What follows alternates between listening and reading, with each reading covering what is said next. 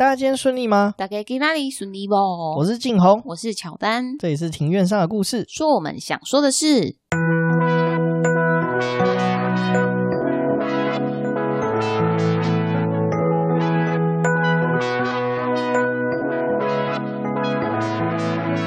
因为我们喜欢故事，所以透过故事认识有趣的事。这里有历史，有书籍，有电影，有风土，还有那些你没注意过的事。因为知道的太少，所以就来读故事、讲故事，在这里扩散你我的故事宇宙，还有那些故事所延伸出的观点。Shout out First Story。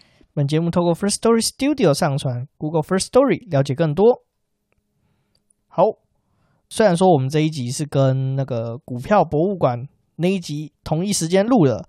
但照惯例，我们还是要开头来聊一下，我们到底这阵子做什么。其实我们这大概隔两个礼拜没有录音，那我们两个礼拜除了上次提到说我们去平林爽了两天以外，还有做了其实蛮多的事情的。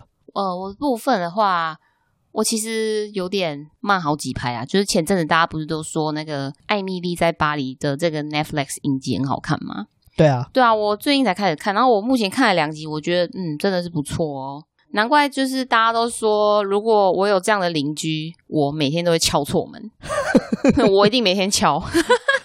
其实我也蛮喜欢那个女主角，就是 Lily Collins，她是那个英国一个很有名的歌手的女儿，叫菲尔柯林斯 （Phil Collins） 的女儿。哦，对，我知道。对，而且那个 Lily Collins，我每次都觉得她的眉毛很强气，她眉毛超浓，对，超像毛毛虫的。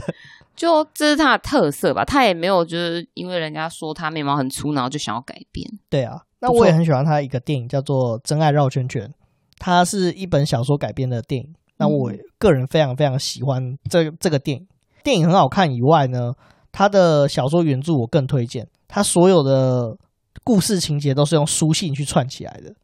哦，那蛮有意思的。对。它的这个主题蛮特别的。那《艾米丽与巴黎》的话，我老实说，我也还没看。是《艾米丽在巴黎》，差不多啦。这个节目是我爸妈推荐我看啊，我真的觉得我爸妈是那个 Netflix 的那个帮我踩地雷的始祖。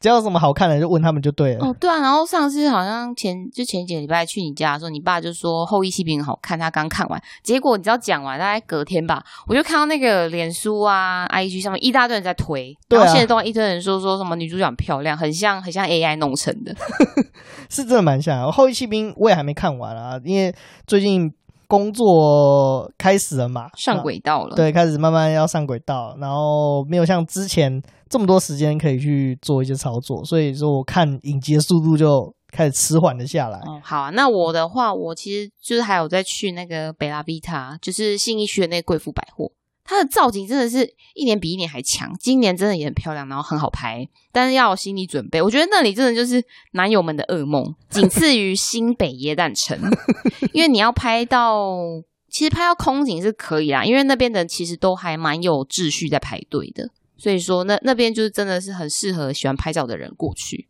那新北耶诞城就是简直就是一场悲剧。我觉得那个地方基本上应该拍不太到空景，除非你在那边大喊失火了，或者是就是可能半夜啦，然后在他那个熄灯的前一刻，那时候可能人真的会比较少。对啊，周末真的蛮恐怖的，就是到处满满的都是人。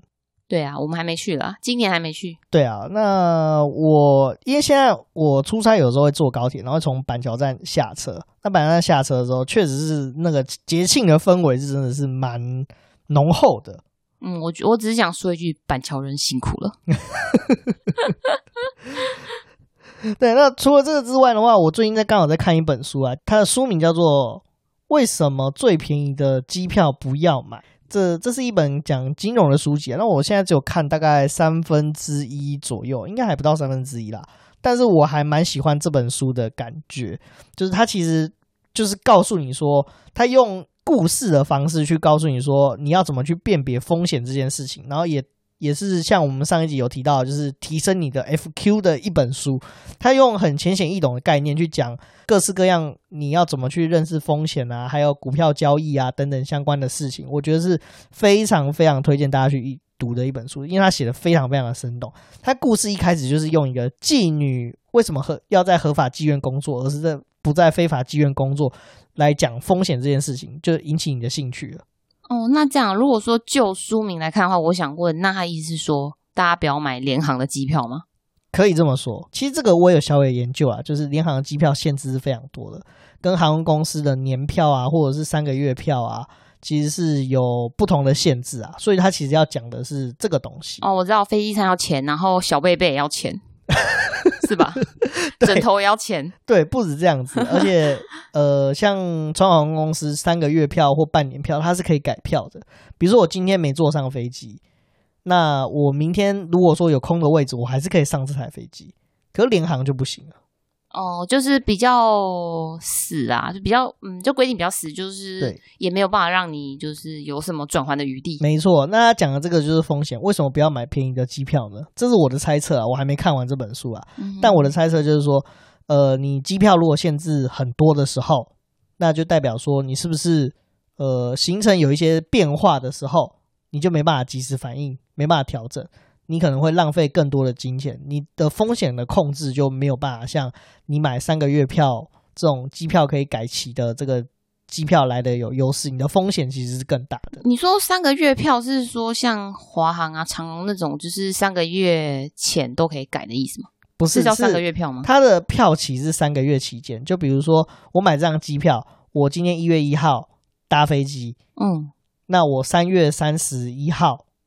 可以坐回来台湾，它这个叫三个月票。那年票的话，就是它是一年起的票。比如说，我今年一月一号到十二月三十一号，我都可以选一天来坐这台飞机。为什么啊？票是比较弹性，不是已经买好要哪一个班机了吗？对，它是买好班机，可是它可以改日期。哦，可以让你就是这一班没坐到，你就坐下一班。对对对，是这个意思。大致上的意思是这样子啊，可能我解释的没有那么的清楚啦。但是你如果仔细去研究航空公司的票，它是有好几种不同的票的方式，嗯，就不同票的形式啊。那它其实应该是要讲这件事情，不过因为我还看到三分之一嘛，后面还有三分之二在讲什么，我还没有完全看完。对，等我看完再来跟大家分享这个东西。嗯，应该会蛮有心得的。没错，那终于我要进入我们今天的主题了。我们今天的主题是上一次我们没有讲到的部分，就是我们一开始有提到说这个证券交易所是怎么出现的。证券交易所出现，其实就是跟这个跟着有奇田很有关系嘛，对不对？那也有提到说这个补偿的这个跟地主的补偿，地主的补偿这四间公司啊，我们今天就来聊聊这四间公司的简单的简介。这四间公司你还记得哪四间吗？呃，台湾农林，然后台湾水泥，然后台湾工矿，然后还有做纸的，对，台湾纸业就叫台湾纸。诶，那跟那个士林纸业有关系吗？没有关系，但是他们都是做纸的哦。我们首先先从这个第一间公司来讲起，就是台湾农林。台湾农林其实跟我们很有缘啊。哦，对，跟大溪老茶厂就是有很深的渊源。对，我们就是我们开台的第一集 EP One 这个大溪老茶厂的这个母公司。那它有很多很详细的介绍，都在第一集哦。录完对啊，可以回去听哦。对，这希望音质不会太差，不会伤害大家的耳朵。哦，应该是不会啦。因为我们第一集就有聊过这个台湾农林公司嘛，所以我们这边的简介会稍微短了一点点。那台湾农林的这个公司其实可以追溯到这个一八九九年明治三十二年的这个日治时代，它的前身就是日本三井物产株式会社，在台北这个海山地区还有新竹大溪地区这个番地开拓这个茶园，那陆续在这个大埔还有大寮。水流东等等地方啊，创立这个新式的红茶工厂。现在日本一个很有名的这个红茶品牌叫日东红茶，就 Nippon，就是当时出产台湾出产的产品。哦，那个日东红茶，我要补充一下，我觉得它的那个奶茶包超好喝的。对，它那个奶茶包超赞，我也很喜欢。就是蓝色底的那个那个设计，我觉得那个口味真的蛮好喝。其他我是没喝过，可是我真的很推它的奶茶。很多台湾人应该都没有办法想象吧，就是这个日本非常非常疯，台湾人非常为之疯狂的品牌，其实最一开始的源头是在台湾，真的很酷诶。那在这个民营化后来呢，就是呃，这个股票就政府发了这个农林公司的股票嘛，后来这个农林公司也民营化了。那在民营化之后呢，在八零年代的话，它是有一个非常辉煌的时期啊。它在八零年代的时候是负责供应这个台铁列车上的这个茶品。那、后来因为这个汇率的问题啊，那台湾的茶叶其实失去了一些竞争力，所以农林公司是慢慢的没落了下来啊。那在千禧年之后就，就农林公司就陆续转型为这个观光有机茶厂，大溪老茶厂就是他们的力作。他们的呃有一个导览员就是小万店长，非常的厉害啊。哦，对，我是推荐大家，如果说有去大大溪老茶厂参观的话，如果有遇到小万店长，千万一定务必要听他的导览解说，因为他真的很幽默，而且我觉得他比我们都太会讲故事了。就完全完全不会觉得很无聊，然后又很好笑。对，他非常的幽默。呃，重点是大溪老茶厂的茶茶其实也蛮好喝的。哦，对啊，那边就是也是有那边的，就是茶厂的茶可以让大家试喝。对，没错。那现在的话呢，他旗下还有一个农场叫老皮农场，是台湾首座的这个智慧茶园。哦，应该不是探险活宝的老皮吧？不是。是 老人后山皮的皮，对，老人的 老后山皮的皮。另外的话，Seven Eleven 其实也可以看到，就是 Seven 有跟台湾农林有合作这个新鲜屋的茶品。哦，对，他我记得他有出红茶跟绿茶，然后现在都可以买到，而且他好像还蛮大罐的，对，不小罐啊。如果大家有兴趣，可以去买来喝喝看。对啊，还不错。对啊，因为我近期就是比较没有机会去 Seven Eleven，所以呃还没有喝过啊。如果喝过的话，我们再来跟大家分享这个心得啊。那刚刚其实前面有提到这个三井株式会社，其实当时日治时代其实有非常非常多的公司都是现在日本的大型财阀，台湾的公司其实跟这些大型财阀是非常多的渊源。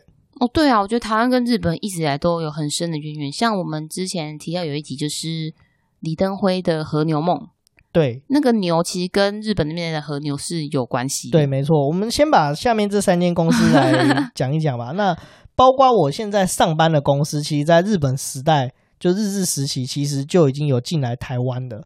因为我们公司这个我不能透露太多，但是简单来说，它它这个公司跟台湾的采矿业是有一些渊源的。那甚至有些它一些资料呢，是在呃金瓜石的黄金博物馆里面是有展出的。那我们的日籍主管听说到台湾第一站就是去金瓜石去研究这个日本时代。我们公司在台湾的轨迹哦，必须的啊，这很有意思啊。讲的第二间公司的话是台湾纸业，它的股票代码是一九零二。呃，我们刚刚忘记讲这个台湾农林公司的股票代码了，它是二九一三。这边来聊一下这个股票代码这件事情啊。前面两个数字是代表它的这个所谓的族群产业吗？对，产业族群。哦，比如说台积电的。股票代码是二三三零，那二三就代表是这个科技半导体业，我记得好像是这样子。哦、uh，huh. 那三零的话就代表说它上市的顺序，零一的话就是第一间，那三零的话就是它是第三十间在这个族群上市的公司。那你现在在看这个股票代码的话，有一些股票反而是消失的哦，就是这个代码是空缺的。为什么？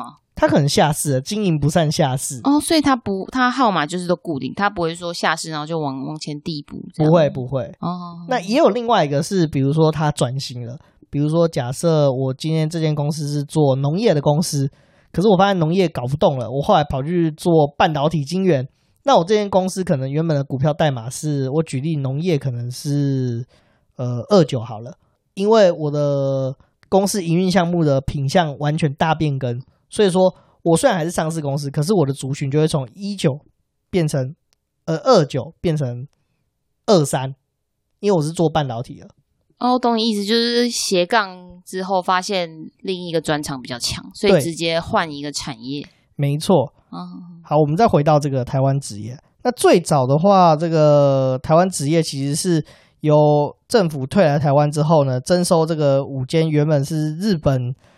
日资的这个子产形成的这个国营企业啦，那这五间公司有包括就是台湾制纸株式会社，那台湾兴业株资株式会社，它是在宜兰罗东；台湾纸浆株式会社在台中的大路，还有盐水港纸浆株式会社是在台南的新营，还有东亚制纸株式会社这在高雄小港。那这几间这个株式会社跟那个林田山林场合并收归国有。并且在一九四六年改组为台湾纸业公司。那这个林田山的话是在在那个哪里啊？啊，花莲凤林的那个一个林场。我们是有去过，对，我们有去过。哦，那是也是一个很棒的地方。是不是有有宿舍的那个地方？对对对，就是我们在那边还看到那个好像是行动剧场还是什么的。哦，有有想起来了。对，我觉得那个地方超棒，我也很喜欢那个地方。对，我现在想不起来那个确切的名字，我觉得我们到时候可以分享在那个 IG 现实动态上面。对，没错。那再回到这个台湾纸业啊，它后来也是有民营化嘛。其实这四间这这四间当初发股票的这个四间公司，后来全都民营化了。在民营化之后呢，八零年代就不堪这个长期的亏损，那在台湾慢慢的就停止了这个纸器生产的作业，并且在同期的时候设置这个化工产品线，诶，这我专业的。那现在拥有是电子级的这个盐酸，还有氢氧化钾，然后液态氯，还有漂白水的产线。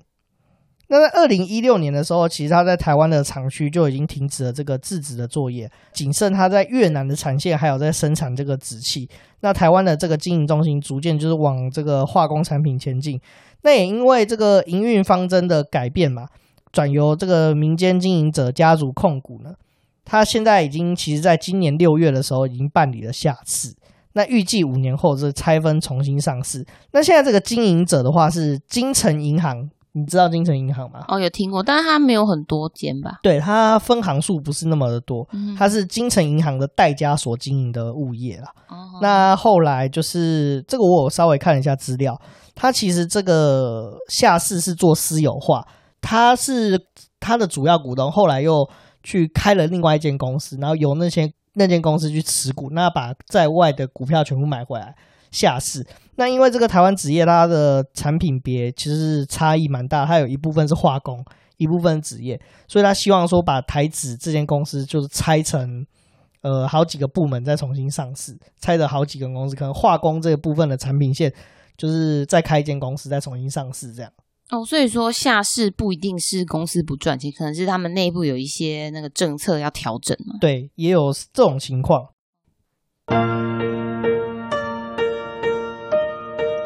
再来聊聊这个台湾工矿啊，那这是民营化之后呢，现今唯一下市的这个四大公司，我觉得有点可惜啦。说实在，它还没下市之前，它的股票代码是呃二九一四，对，二九一四。这个的话是这个二次世界大战之后，政府对日方的资产的态度其实就是收归国有嘛。那台湾工矿其实就是在这个评估之下所诞生的公司呢。当时这个行政院有做评估，他认为说，就是除了电力啊、石油啊，还有冶金相关的这个产业，还有肥料啊、水泥、造纸、制糖这个大产业以外呢，其他规模小的产业呢，可以不由。当时经济部成立的这个资源管理委员会，那是可以由台湾省自行处理。那所以台湾省就后来就把刚刚我们讲到前面这些产业个别独立出来的这个产业以外，剩下的产业全部合组成一间公司，就叫台湾工矿。它也是国营企业，可是它不是呃由国家直属，它是由省直属的公司。国家跟省哦，你说因为当时的国家是中华民国，就是中国对。哦，没错，他们是用、那个、当时的中国，对，他们是用那个史官去去描述这个情况啦，所以它是省级的企业啦。那、后来民营化之后呢，台湾工矿其实也有经营一些呃煤炭的生意。后来因为台湾人使用能源的习惯受到改变嘛，原本是用煤炭的，那、啊、后来就改用石油。那加上政府的低油价政策以及以前的几个严重的矿灾。因为其实台湾工矿它是在那个现在金瓜石那边是有矿场的哦，金瓜石，对对对对，嗯、那还有几次严重的这个矿灾，所以在八零年代以后呢，这个矿场就关闭了，那经营的重心就转往这个矿场既有的土地开发。在九零年代那个股市欣欣向荣，就是第一次上万点的时候，讲到这个，现在台股也是历史新高，一万四千多点啊。那个时候，第一次股票上万点的时候呢，在炒股的推波助澜之下呢，在这个二十世纪末遇上这个科技网络泡沫的股灾而倒下，所以就在这个二零一二零零一年的时候黯然下市啊。其实这间公司有点可惜啊，因为毕竟它以前是有矿的，那台湾到现在都没有掌握所谓的呃，没有一间国营公司是掌握矿权的，这其实我觉得非常非常非常的可惜。那你是不是认为说，就是台湾可以输出当时已经有的采矿技术？不只是采矿技术，而是我们也要掌握矿源，就像中油一样。为什么中油是国营公司？是因为我们认为石油是重要的战略资源，所以我们会有一间国营公司，确保说在某一些严峻的状况之下，我们还是可以正常有储存石油。所以我们会在国外挖矿，就是采矿。哦，前阵子不是说在那个非洲哪个国家挖到石油要运回来？对，没错，其实就是同样的道理。那我们没有金属跟矿业资源，那台湾其实是一个资源匮乏的小岛。呃，我们在一些关键状况之下，我们必须要进口这些产品，而且我们又没有一间公司在国外有矿权的话，其实是非常的困难的。就比如说，假如说今天要打仗，我们需要铁铁矿，或者是我们需要铜矿，那可是我们都没有一间国营公司提供这样子。我们保证一些呃战略物资的话，其实对国家来说是蛮危险的一件事情。哦，就是说少了一个保障，就变成说有可能真的需要那些战略物资的时候，就变成说民众要拿家里的锅碗瓢盆 拿去熔，可能是这样子。而且甚至有一些比较特殊的金属，呃，根本就没有，根本就家里哪有？没错，像呃，我举我们公司就有卖一些，我现在的公司其实就有贩售一些比较特殊的金属。那这些资源其实掌握在这个国国外公司里面，其实是非常危险的一件事情。嗯哼哼，对啊。那最后我们来讲到，就是最后一间公司台湾水泥，它的股票代号是一一零一天字第一号。你从它股票代码，你有没有发现一件事情？哦，它有三个一啊，是吧？对，那三个一，那前面两个一是族群代码，那你有发现它另外的一个零一？哦，就是第一家，没错，哦，所以它是台湾证交所第一家股票上市的公司，没有错。而且除此之外，它也是四大公司中发展最好的一间公司啊。那在民营化的时候，一开始它的那个股东是众星云集啊，包含了台湾当时这个各大家族，像板桥林家。鹿港辜家、高雄陈家、星光集团的吴家，就吴火狮他们家族；国产实业的林家、嘉兴水泥张家、永丰余何家。哦，讲到永丰余，我觉得永丰余很抠。他不赚翻了吗？因为卖卫生纸就赚到爆了，流鼻涕啊，然后上次有都要用到卫生纸啊。对，听说他对员工好像，呃，我看 PPT 上面是这样这样讲啦，公司赚了蛮多钱，然后三节奖金是发集团的卫生纸。啊，是哦，对，听说是这样子，每天都已经在看卫生纸，对，还要拿卫生纸回家。然后林园集团蔡家，其实就是林园，就是国泰集团。哦，他的林是那个那个天降甘霖的林。对对对，林园集团蔡家。所以你看他当时的股东，哇，全都是台湾这个富甲一方的大家族哎。哦，那后来后来慢慢的呢，就是鹿港辜家就取得大部分的股份，这个台湾水泥就成为鹿港辜家的物业了。那那个辜家就是我们刚刚讲到这个开台北城的那个辜家，就是辜显荣家族。这个台泥的话，后续就在亚洲还有两岸三地就是扩张，那成为拥有这个电力啊、水泥啊、化工跟橡胶的综合大型船产集团。那旗下有这个所谓的中橡中橡公司，那是非常大的一间公司。它化工的话，只是信昌化工，因为毕竟我也是曾经是业界的人嘛，所以对这个稍微小有研究。那除了这个本业以外，卖水泥以外呢，其实现今就是慢慢转型以这个永续发展解决方案的公司。那它在一个很特殊的记录，就是回路碳捕捉二氧化碳记录上是全世界第一。那现在也非常致力于这个 CSR，就是社会企业责任，还有碳中和的一间公司。那他的董事长叫现在叫张安平，好像是鹿港辜家不知道哪一个女儿的女婿。哎、欸，那什么是碳中和？碳中和的话，呃，我们不是生产制造会产生很多二氧化碳吗？它就是要捕捉这个二氧化碳。哦，就是不要让二氧化碳排出来嘛。对，没错，就是，是哦，那蛮强的。或者是把我们排出来二氧化碳转化成其他可以利用的形式。哦，所以是非常非常厉害的技术跟公司啊，就是他们是尽量避免产生废物，没有错。那当年的话，呃，其实也不是当年啊。总而言之，我曾经差一点要去台湾水泥上班，因为我拿到台湾水泥的 offer，那时候没去。这这后来这又是另外一个故事，不过这不是我们今天要讨论的议题啦。就是、但是你很爱提这个当年勇，反正总而言之就是。呃，就是没去啦，就是没去啦，对啊，但这是一间蛮有意思的公司啊。那他在台湾，呃，说到智利 CSR，其实他在花莲和平电厂那个地方，和平水泥厂的地方是有盖一个很大的一个，好，它叫做台泥打卡园区。对，它是观光工厂哦。你有相信制造业的工厂敢让你去做观光工厂？这是非常少见。我们常听到的观光工厂都是一些做面包的、啊、做毛巾的、啊。什么就是比较像是二三次加工的产业，像这种重工业制造敢开放工厂让你看，其实是非常非常不容易的一件事情。对，比方说他们，我觉得应该可以算是问心无愧吧，不然怎么敢让人家看？对啊，他们对自己的呃现在在做的事情是非常有信心的，所以其实我还蛮佩服现在台泥的董事长。那台泥最有名的，我拿到 offer 的那个计划是台泥非常非常有名的一个计划，叫做台泥的 MA 计划。就是基本上有拿到这个 offer 的人，呃，未来在台泥这个集团里面是比较容易升迁的机会，获得比较容易升迁的机会。据说第一届的 MA 现在好像已经升到公司的高阶主管，就是你现在看公司网站上面，可能呃各部门介绍的时候会有照片跟他的职职称的那个人，就已经升到那个非常高阶的程度了。哦，就他连他们连这种资料也都这么透明，让民众可以查阅嘛？对，基本上上市公司都一定要做。哦、就比如说财务长是谁啊，总经理是谁啊？没有，我是说当初的那批人啊，他也会这么清楚的交代吗？理论上不会，但是他是为了要宣传这个 MA 计划。哦，那这个 MA 计划其实在呃学生界也还像算是蛮有名的一个计划。嗯，对啊。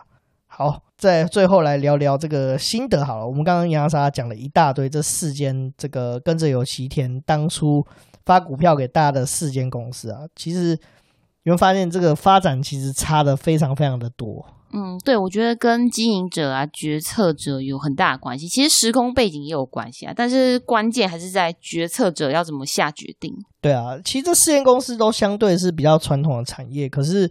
你也发现说，即使是传统，可是大家也做了很多的努力去转型。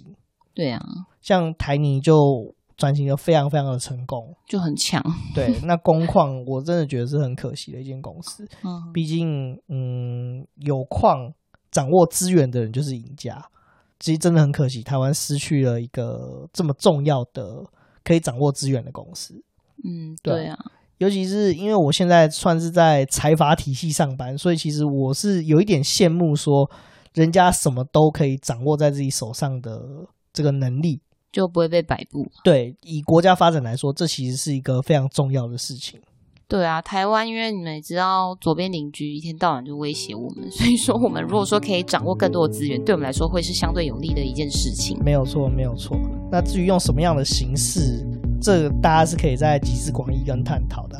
那讲到财阀，其实说实在，我们刚刚讲了这么多，我们看到说，呃，其实台湾的财阀还是跟国外的财阀还是有一段差距的。呃，这个其实我也有稍微研究。那财阀发展到最后，其实如果说你整个国家都是被财阀统治，其实是也是一件不是很健康的事情。就像韩国一样，韩国的经济状况其实是非常不健康的。哦，就大家熟知的 Samsung 啊，然后现代啊，然后乐天啊，对，这其实呃，当你国家所有的财富都集中在少数几个财阀，跟 GDP 掌握在几个财阀之中，是比较不健康的。那我们常笑韩国人说，出生到死亡都脱离不了三星跟财阀。其实，在日本也是有一样的状况，但相对韩国是严重一点？对，韩国严重一点。不过。关于财阀这个议题，还有家族这个议题，呃，以后我们或许有机会再开一集来聊聊这个议题。哦，对啊，台湾四大家族就可以讲蛮多的。对，没错，台湾这个四大家族可以聊的事情就非常非常的多了。而且我其实对这个议题也非常非常的有兴趣，是我觉得说应该要让台湾人知道，说我们常在笑韩国人，其实我们也是半斤八两，你根本就没有注意到说，其实自己也是被财阀统治的人。对，我觉得大家要对自己自己的事情要更加的了解。没错。好，那我们今天就差不多就讲到这边喽。那如果对我们有什么就是想法、意见，或者是觉得说我们有任何讲讲错内容要修正的话，就是欢迎给我们留言，然后也欢迎到那个 Apple Podcast 打新评分留言，并且分享给你们有兴趣的朋友。那也欢迎追踪我们的 IG 哦，我们账号是 Story on the Yard，你可以在 IG 的放大镜直接搜寻庭院上的故事也可以。那我们会在 IG 上面发一些就是现实动态，然后里面会提到说我们就是可能最近吃了什么好吃的啊，或者是看到不错的电影，然后或是推荐的书籍，然后或者是 Podcast 的节目。除此之外，我们还有语音留言哦，感谢 First Story 的技术支援。那有留言的话，我们一律都会在节目上面回复哦。那我们下次见，拜拜。